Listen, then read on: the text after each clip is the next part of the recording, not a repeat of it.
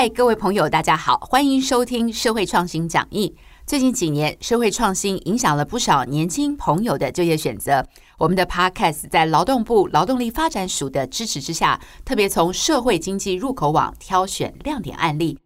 今天要介绍云林口湖乡金湖休闲农业发展协会营运经理蔡云山，用购买、旅行、居住三个价值，打造观光品牌和地方魅力。让我们来听听他怎么社会创新。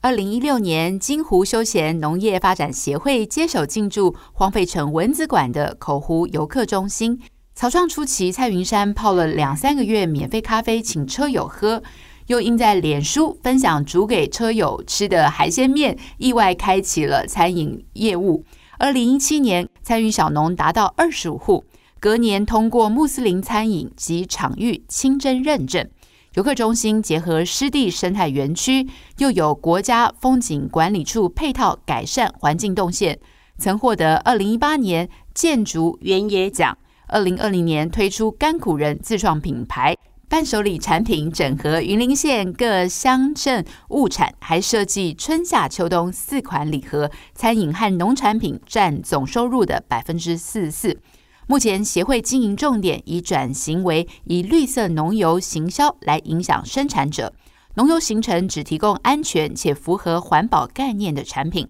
使农民能够主动提升技术与品质。协会呢也鼓励农民走向精致化。加入二级加工市场，减少天灾的冲击。游客中心还串联云林十个以上的农渔单位，设计时令生态美食体验行程，例如参观葛架、乌鱼子加工、马蹄葛主题馆、玫瑰番茄园等。此外，推动食农教育，并与亚洲大学合作，让小朋友埋下种子，买菜、洗菜到料理，学习生产过程以及生活的技能。目前园区游客中心来客数最高曾经破万人。二零二零年，观光局推出农游券，更使主题农村体验收入达总营收百分之二十七，创下新高。而协会也承办云林县休闲农业区跨域辅导计划，创造收入。以游程规划整合云嘉滨海线的节令物产、宗教场域、生态及渔场，融入文工艺体验，并结合妇女会、太鼓以及在地的乐团，提升行程的质感，带动青年、老弱妇孺共同的参与。此外，协会也支持无障碍旅游，成为企业寻求公益对象的媒合平台。二零二一年初，协会借助劳动部的计划，新进了八位生力军，包括四位培力计划的年轻人。他也希望透过培育和留用，让年轻人愿意停留在家乡。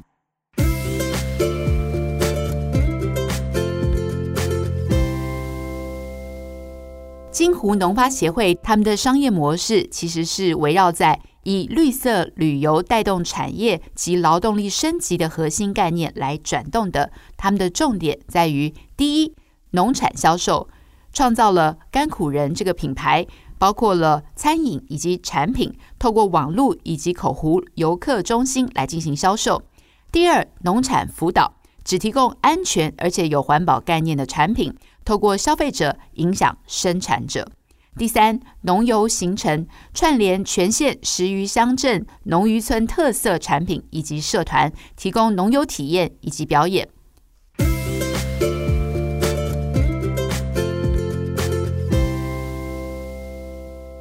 接下来，我要请今天的来宾，亚洲大学助理教授刘子琪老师来指导这个案例的重点。老师您好啊，主持人好。对，您认为啊，金湖休闲农业发展协会的营运模式可以复制或者移植到台湾其他地方创生的个案吗？也想请老师针对他们未来的发展，给我们一点建议。好，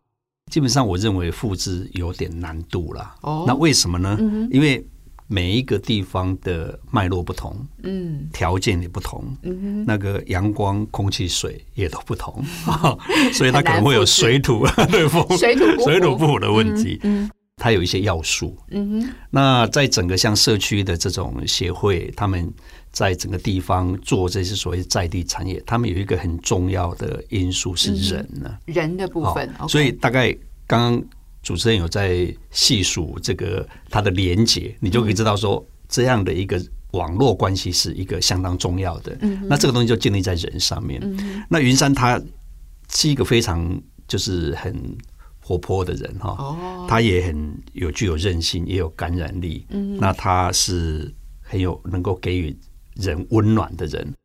那因为他顾他是一个最佳的经纪人，所以他对市场敏感，嗯，他对消费者有说服力啊，嗯所以他就像一个大姐头一样。他现在决定要做一个对友善土地的这个事情的时候，哎，开始很多人就会开始支持他的构念，他支持他的这个想法。所以刚刚主持人有念到说，他的几个所谓友善土地的这个农场，都是在他的这个号召之下，一个一个一个这样做出来。所以这是他非常特别的这个。这个地方了哈，所以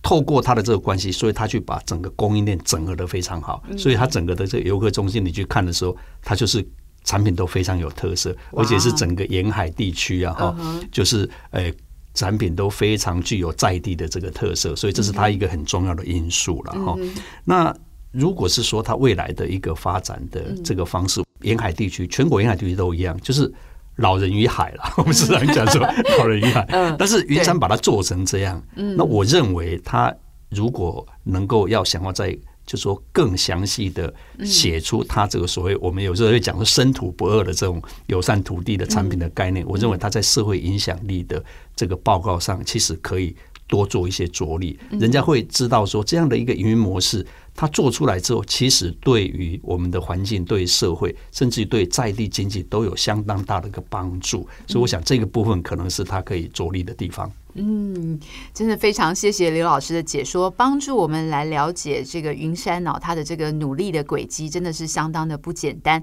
接下来，我们也特别邀约故事中的灵魂人物——金湖农发协会蔡云山经理，和节目连线，分享他的看法。云山你好，想请您与听众们分享一下，在金湖休闲农业发展协会这么多年，有没有特别难忘或者是值得分享的事？还是你想对团队和乡亲们说的话？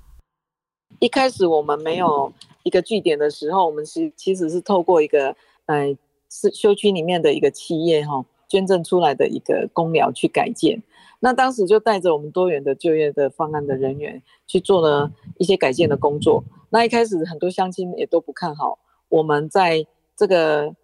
公寮里面，从一开始的没有到后来我们在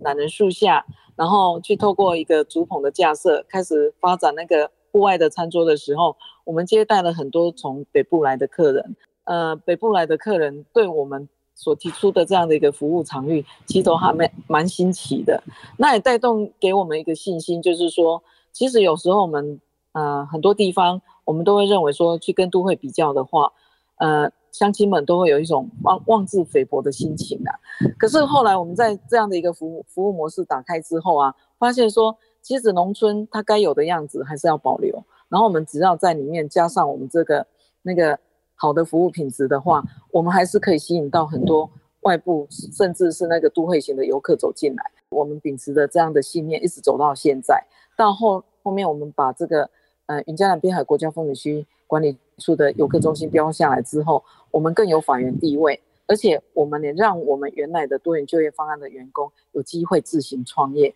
所以到目前为止，我们终于创立了一个。呃，比较完整的一个平台，然后再做整合的工作，也有一个统一的服务窗口。这个是，呃，这几年来我们一直努力，然后也一直开创的一个呃局势然后，所以也想跟乡亲们，呃，聊一下，就是呃，鼓励一下，有很多的事情，只要我们有想法，然后具有具体的行动去实现的话，我们可以把很多的不可能化为可能。这个就是我在这个工作里面最大的一个感想。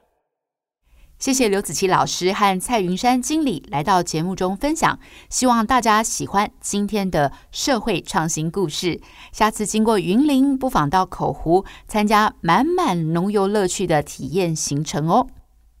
我们的社会创新讲义 Podcast 本阶段五集节目已经告一段落。想要看更多国内外案例故事，可以上网 Google 社会经济入口网去观摩。最后，我要特别感谢劳动力发展署全力支持这个 Podcast 系列。让更多人能接触到最新